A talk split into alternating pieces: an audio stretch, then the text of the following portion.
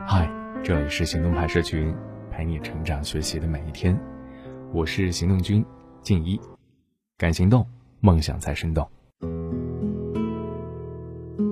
我们一直会认为储蓄是一件很容易的事儿，其实强制自己储蓄是一种反人类的行为。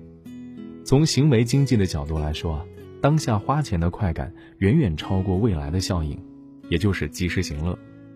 但是，如果能够坚持每个月强制自己拨出至少百分之十的收入储蓄，一定会很不一样的。今天的文章来自进击的阿秀。最近我看到有人在麦麦上发问了一个帖子，让我为之一振。是这么问的：一个人月入十万，另一个人月入一万，他们两个的真实收入差距是十倍吗？其实不是，双方的真实差距可能是一百倍甚至更多。嗯，怎么说呢？用上海举例，如果租房两千五，吃饭三千，各种电话费、电影、交通、服装又是三千，一个人每月只能剩下一千五百，这才是一个人的真实收入。而月入十万的那个，如果生活水平提升三倍，也不过就是两万五千五百，还能剩七万四千五百。注意了，这个时候两个人的真实收入差距已经是五十倍了。但现实往往更残酷，月入十万的人很快就可以买房，一方面能够省下房租成本，另一方面房产也可以增值。如果收入条件不变，十年后那个月入十万的人可能已经资产千万，而那个月入一万的人。可能依然是一无所有。你发现了没有？财富积累这件事儿，就是强者越强，弱者越弱。如果你不能全力以赴的从这个循环里跳出来，你跟别人的差距就会越拉越大。难道就该一直穷，没有办法富起来吗？当然不是。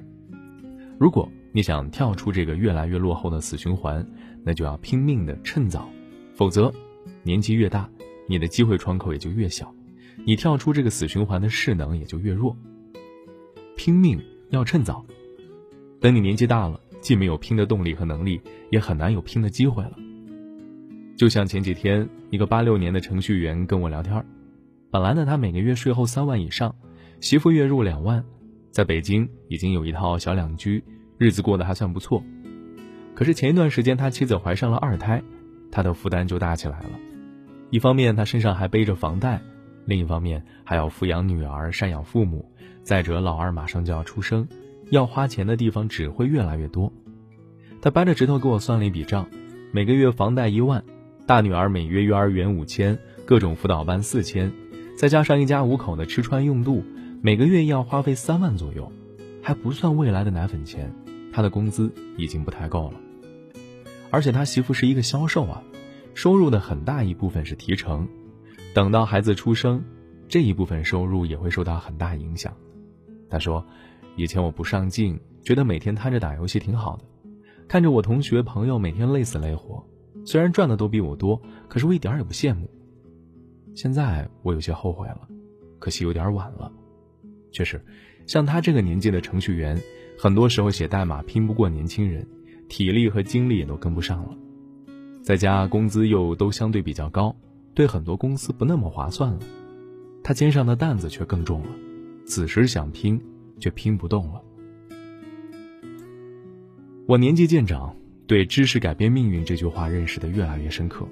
就像我前一段时间还跟家人在感慨，如果我当年没有考上大学，我现在可能会在山东某县的某工厂里打工。这没有任何的不好意思啊，但是财富积累的速度和生活状态一定比不上现在。能够给家人提供的生活质量，也一定比不上现在。越是各种条件资源普通的年轻人，就应该越敬畏知识，就越应该认识到知识才是你逆袭的根本动能。劳心者治人，这句话流传千古，不是没有道理的。当然，我说的知识不仅仅是教育和学历，更多的是指各种有效经验，就是在各行各业被验证过有效的经验，经过你的独立思考。可以帮助你在现有情境下解决问题。很多人在面临一个重要选择，或者呢是展开一项新的工作的时候，对知识或者常识缺乏敬畏，往往是一拍脑袋就想当然的开始执行了。我认识的一个朋友呢，原本是做销售的，可是为了上班自由一点，就开了一个便利店。按照一般理解，便利店是小本经营，只要开在人多、流量多的地方，就很容易赚钱。但实际上并不是这么回事儿。便利店这个业务啊，并没有想象的那么好，反而有点坏。低门槛，谁都能开，导致竞争比较激烈。如果选址出了问题，人流量就会非常少，相对成本高。便利店涉及到租金、水电、装修、人力等等，光每平方米的租金就高达一百四十元，还要承担各种的货物积压、变质的成本，相对利润也比较低。由于客单价相对比较低，导致总体利润相对比较低。这就是一个亏损无下限、盈利有上限的业务啊，是一个典型的看起来好，实际上坏的业务，所以盈利十分艰难。但他也确实没有盈利，过去的四年都在赔钱。假如他在前期进行了调查、学习、咨询，不至于走到这一步。就像圣经里面说的：“太阳底下没有新鲜事。”你要相信，你今天面临的所有问题，前人都已经遇到过了，而且已经提出了相应的解决方案。你要做的事儿呢，不是独自拍脑袋，而是要在独立思考的情况下，寻求前人经验、知识的帮助。学习方面，我可以提供三条建议：第一，围剿式的学习。对于现在这个社会，一切读书听课的学习速度、效率都比不上你锚定一个超级优秀的人。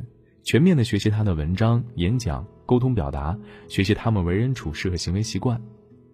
拼多多的创始人黄峥，就是这么被段永平带出来的。第二，每年在学习上投入总收入的百分之五。国际教育界认为，一个国家想要让经济正向发展，投资教育是一个重要动能。每年投入的教育经费占 GDP 的百分之五是一个基本指标。假如我们把这个指标化用在个人学习上，很大程度上也是成立的。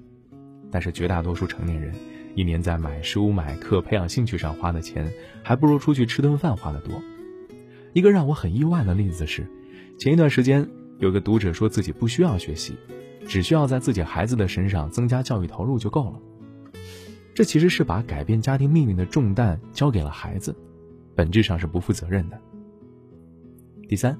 最有价值的经验，一方面来自于你，一方面来自于专业人士。最有价值的经验来自于你自己，是说你应该通过不断的复盘，总结自己的经验教训收益，然后看看有什么可以精益求精。没有什么比自己踩过的坑更有价值的经验了。其次是来自专业人士的经验，不要吝啬咨询请教的投入。一些在你眼中非常难解决的问题，可能是很多专业人士已经解决过的问题，可以轻易解决。你要明白，对于普通家庭的投资来说，致富要先靠储蓄，后靠投资。为什么很多人在投资，特别是在股票当中赚不到钱呢？一方面是本金不够多。你看，对于普通家庭来说，往往投入理财的本金并不能算太多，一般也就是几万到几十万。如果按照投资年化收益百分之八来计算，一百万的收益是八万，一年的收益可以顶很多家庭一年的收入。十万的收益是八千，可以略微改变一个家庭的收入情况。一万的收益是八百，几顿烤串就可以吃没了。很不幸的是，大部分普通家庭的理财本金都是一万到十万量级，每年获得的收益极为有限。所以第二个原因就是。很多人可以去找高风险的理财方式，追求高回报。这就是有一个投资老师跟我说的：普通人做投资，就像《孙子兵法》里说的“不可胜在己”，意思就是，如果你是弱势的一方，那么想要赢的话，就只能寄希望于自己不出错，应该努力的研究相关的知识，尽可能的避免风险，走稳健成长的道路，不要总是想着以小博大，以少胜多。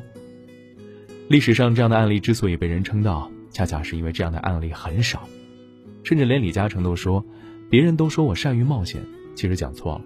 我这一辈子创业没有冒过一点风险。”所以啊，总结一下，最合理的路径应该是把大部分精力放在好好工作赚钱，每个月强制储蓄其中一部分，同时控制好开支，在不断增大的本金池里选择尽可能稳健的投资方式。投资这件事儿。一定要有耐心，做到汉大摧坚，必徐徐图之。毕竟，就连巴菲特百分之九十的财富也才是五十岁以后才赚到。